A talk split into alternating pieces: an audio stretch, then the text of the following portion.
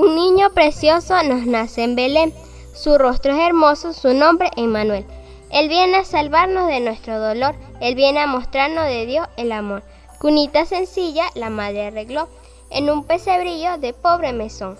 Le besa, le acuna, le canta su amor, y sabe que el niño es hijo de Dios. Muy pobre, muy pobre parece el lugar, mas hay un tesoro que no tiene igual. Hay gozo, esperanza, hay fe y hay piedad. Y el niño es la vida, la luz, la verdad. El niño es el Hijo eterno de Dios. Del hombre que cree será el Salvador. Por eso ha dejado su trono de luz. Por eso nos brinda su paz y salud. Qué bella es la historia de la Navidad, del niño que nace en Belén de Judá. Le doy mi cariño y todo mi amor y quiero que sea mi rey y señor. Bienvenidos al podcast La Milla Extra de Josué Cordero, el podcast que te ayudará a descubrir lo increíble que eres. Este episodio es para ti. Bienvenidos al episodio número 11 de la temporada número 2 que vengo a compartir con Sofía en este momento. Lindo poema, Sofía. Saluda. Hola. Ok. Sofía, después de 800 años se verá la estrella de Belén, pero ¿por qué trae esperanza a la humanidad? La Navidad de este año 2020 definitivamente no se parece a ninguna otra que hayamos vivido. Este año tan controversial no solo será recordado por el impacto de la pandemia a nivel mundial, el confinamiento y las restricciones sociales, sino que la aparición de la llamada estrella de David. La estrella de Belén, un astro que trae esperanza a la humanidad, se cree que esta estrella fue la misma que guió a los sabios por el camino hasta donde se encontraba el recién nacido Salvador de la humanidad, Jesucristo. Muchos creyentes aseguran que esta estrella tiene una función y es acercar a las personas a Jesús.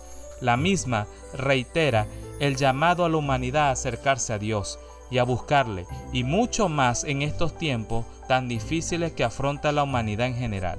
Este fenómeno natural se observará a finales de diciembre, desde el día 16.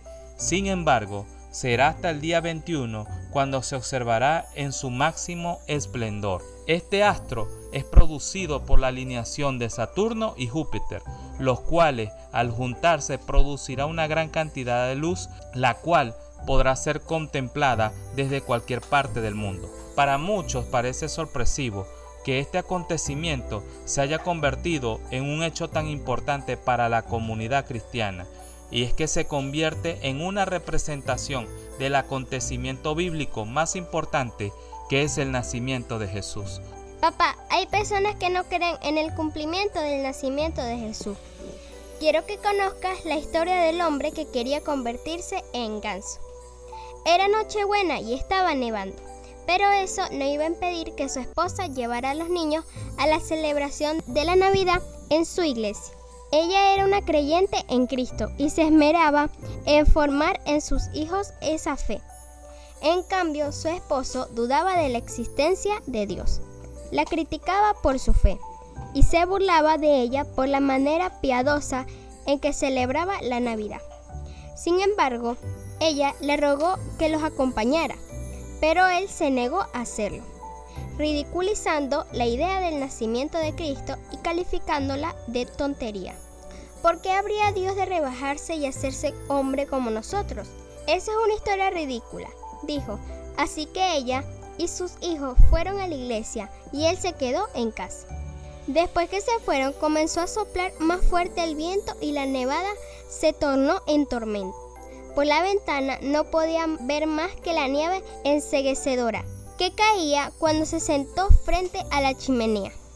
Oyó el sonido de algo que golpeaba con fuerza en la ventana y luego oyó otro golpe más fuerte. Miró por la ventana pero no podía ver nada, así que salió a ver lo que era. En el campo, cerca de su casa, vio algo de lo más extraño. Una bandada de gansos al parecer volaban en busca de un sitio cálido en dirección al sur, pero los había atrapado la tormenta. La nieve arreciaba a tal grado que los gansos ya no podían volar para seguir su rumbo. Estaban perdidos y varados en el terreno de él, sin alimento ni refugio alguno. No podían hacer más que batir las alas y volar en círculos a ciega y sin rumbo. El hombre les tuvo compasión y quiso ayudarlos. Pensó, el establo sería un buen lugar para protegerlos, es cálido y seguro. Si allí pasan la noche, pueden estar seguros en medio de la tormenta. Así que se acercó al establo y les abrió las puertas. Al observarlos, esperó que se dieran cuenta del establo y de lo que representaba para ellos. Se acercó aún más para llamarles la atención, pero con eso no hizo más que ahuyentarlos por el temor que les infundía. Así que él entró en la casa y volvió con pan, lo partió y con los pedazos hizo una senda que conducía al establo. Pero los gansos seguían despistados. Ya comenzaba a sentirse frustrado. Se acercó a ellos y trató de espantarlo y perseguirlo en dirección al establo. Pero se asustaron aún más y se dispersaron en todas direcciones excepto hacia el establo. Nada de lo que hizo logró que entraran al calor, la protección y el refugio que les ofrecía. Totalmente frustrado, exclamó, ¿por qué no me siguen? ¿Acaso no pueden ver que es el único lugar donde pueden salir con vida de la tormenta? Pensándolo bien, se le ocurrió que era que no iban a seguir a un ser humano. Así que se preguntó, ¿cómo hago para salvarlos? La única forma sería que yo me hiciera como uno de ellos, si tan solo pudiera convertirme en ganso. Entonces sí podría mostrarles el camino y salvarlos. Se quedó callado un momento al escuchar el eco de sus propios pensamientos y recordó lo que le había dicho a su esposa. ¿Por qué habría Dios de querer hacerse hombre como nosotros? Y comenzó a comprender el misterio de Jesús en hacerse hombre. Nosotros somos como esos gansos, ciegos y perdidos, pensó. Dios se hizo hombre como nosotros para poder mostrarnos el camino que conducirá a nuestra salvación. Ese es el significado de la Navidad. ¿Has visto a Jesús como el más grande regalo para tu vida? Vives para Él y por Él. Este es un buen día para entender el corazón de Dios y tener el mejor regalo. Por tanto, el Señor mismo os dará una señal. He aquí una virgen concebirá y dará a luz un hijo y le pondrá por nombre Emmanuel Isaías 7:14. También la Biblia nos dice, Sofía, porque de tal manera amó Dios al mundo que dio a su Hijo unigénito para que todo aquel que crea en Él no se pierda, mas tenga vida eterna. Juan 3:16. Así es, papá. Y querido amigo que me estás escuchando, si tú aún no has experimentado el hermoso amor de Jesús, el corazón y el alma de la Navidad, puedes hacerlo ahora. Todo lo que necesitas es invitarle a entrar en tu corazón y vida. Y tú también, todo cambia.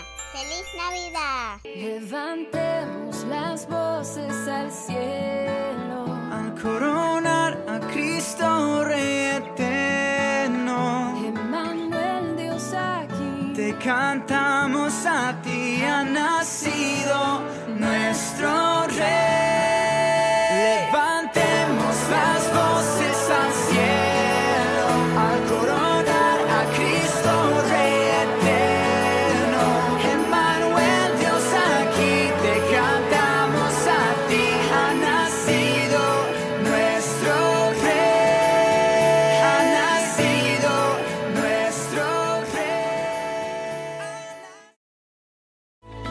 Esperamos que este podcast te sirva de inspiración. No dejes de compartirlo con tus contactos.